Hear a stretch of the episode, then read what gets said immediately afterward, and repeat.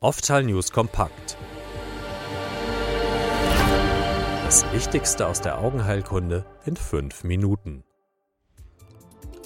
Herzlich willkommen zu einer neuen Ausgabe der iFox Oftal News. Mein Name ist Achim Drucks. Implantierbares Miniaturteleskop kann Sehbehinderung bei fortgeschrittener AMD verbessern. Die Augenklinik Sulzbach am Knappschaftsklinikum Saar bietet ein neues Verfahren für Patienten mit AMD im Spätstadium an. Das SING-IMT, ein implantierbares Miniaturteleskop mit einem Durchmesser von 10,8 mm. Es vergrößert Bilder und projiziert sie auf die Fotorezeptoren im gesunden Anteil des Gesichtsfelds. Das Sing wurde dieses Jahr mit dem NUB1 Erstattungsstatus in Deutschland zugelassen. Jetzt wurde es den ersten Patienten erfolgreich implantiert. Dabei sieht Professor Dr. Peter Schurmann, der Direktor der Augenklinik Sulzbach, besondere Qualitätsanforderungen. Zum einen sollte die Sehprothese nur von speziell ausgebildeten Operateuren eingesetzt werden. Zum anderen muss ein Makulazentrum für ein spezifisches Rehabilitationstraining eingebunden sein mit Vision-Spezialisten und Ergotherapeuten, die den Patienten dabei helfen, ihr wiedererlangtes Sehvermögen anzuwenden. Ein aktuelles Interview mit Professor Schurmann zum Thema AMD finden Sie übrigens in der News-Rubrik auf ifox.com. Tibenta Fusp beträchtlicher Zusatznutzen für die erste spezifische Immuntherapie beim Aderhautmelanom. Der gemeinsame Bundesausschuss sieht für die Therapie mit Tibenta Fusp Handelsname Kimtrak einen beträchtlichen Zusatznutzen, da sie das Gesamtüberleben deutlich verlängert. Das neue Orphan Drug ist zugelassen als Monotherapie zur Behandlung von erwachsenen Patienten mit einem inoperablen oder metastasierenden Aderhautmelanom. Der Tumor muss dabei das humane Leukozytenantigen A0201 exprimieren, was häufig der Fall ist. Der Wirkstoff wird als Infusion verabreicht. Bleiben wir beim Thema ophthalmologische Onkologie.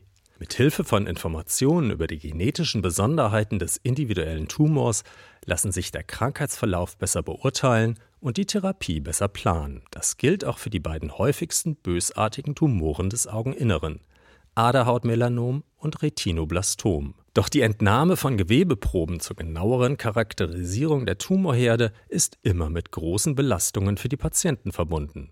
Beim Retinoblastom ist eine Biopsie wegen des Risikos einer Tumorzellenverschleppung sogar kontraindiziert. Die Flüssigbiopsie oder auch Liquid Biopsy wäre hier eine Alternative, denn das Tumormaterial lässt sich auch aus der vorderen Augenkammer oder dem Glaskörper gewinnen. Außerdem kann das Venenblut Hinweise liefern. An der Universitätsaugenklinik Essen werden jetzt Sensitivität und Spezifität der Flüssigbiopsie evaluiert. Von besonderer Bedeutung ist die Früherkennung von Metastasen. Dazu Professor Nikolaus Ebech-Rakes, der Direktor der Universitätsaugenklinik Essen und derzeitiger DOG-Präsident. Beim Aderhautmelanom haben wir tatsächlich vom peripheren Blut, also vom normalen Venenblut, Tumorzellen und, und äh, Moleküle detektieren können.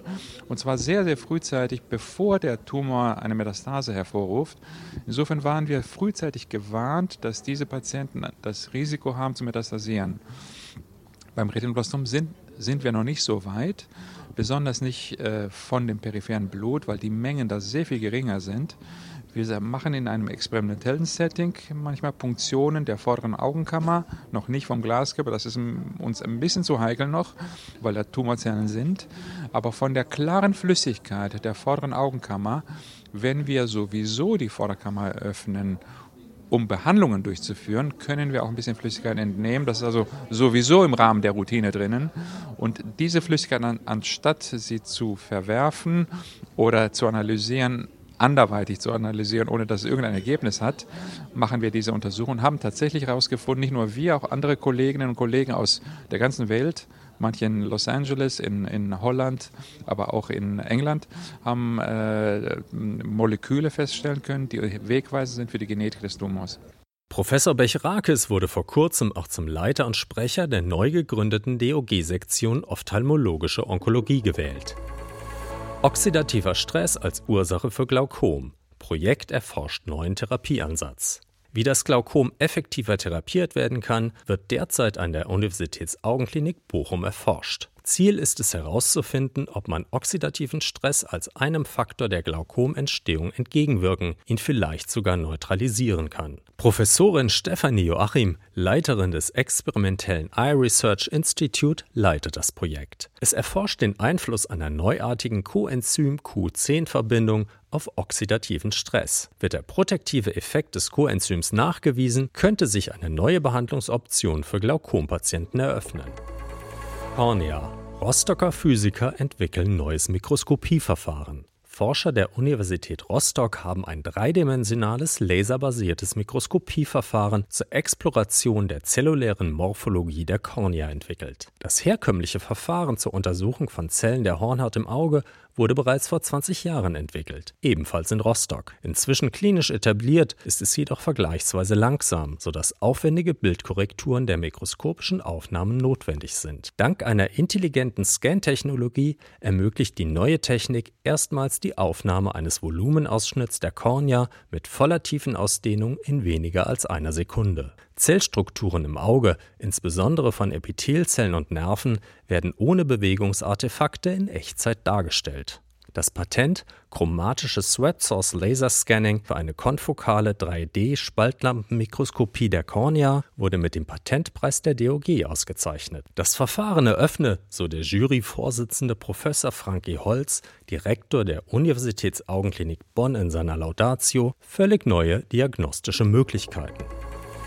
Neu in der iFox Mediathek. Zwei Fachgespräche zur Abinterno-Kanaloplastik und zum neuen Mikrokatheter iTrack Advance. Dr. Karl Mercieker von der Universitätsaugenklinik Bonn erläutert den Nutzen der Abinterno-Kanaloplastik bei frühem Glaukom oder okulärer Hypertension sowie bei Patienten mit Tropfenunverträglichkeit. Dr. Carsten Klabe, leitender Chirurg und Glaukomspezialist in der Breyer Kaimak Klabe Augenchirurgie Düsseldorf, spricht über seine Erfahrungen mit dem neuen Mikrokatheter. Die klassische Kanaloplastie ab externo erzielte ihre langfristige gute Drucksenkung durch den Spannungsfaden, der das Trabekelmaschenwerk ausgespannt hat, dadurch gestretcht hat und nochmal den Abflusswiderstand gesenkt hat.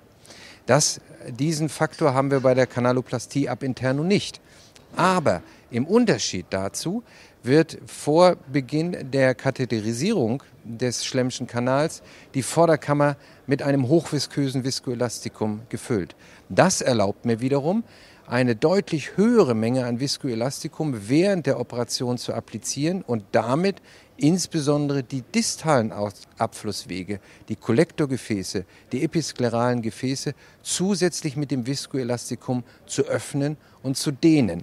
Ein weiteres Fachgespräch zum Thema Ab-Interno-Kanaloplastik finden Sie ab Dienstag, den 22. November in der iFox Mediathek. Darin verraten Dr. Klabe und Dr. Mercieker unter anderem Tipps und Tricks für eine optimale Ab-Interno-Kanaloplastik. Die ausführlichen Artikel zu den Themen dieser Folge finden Sie auf ifox.com.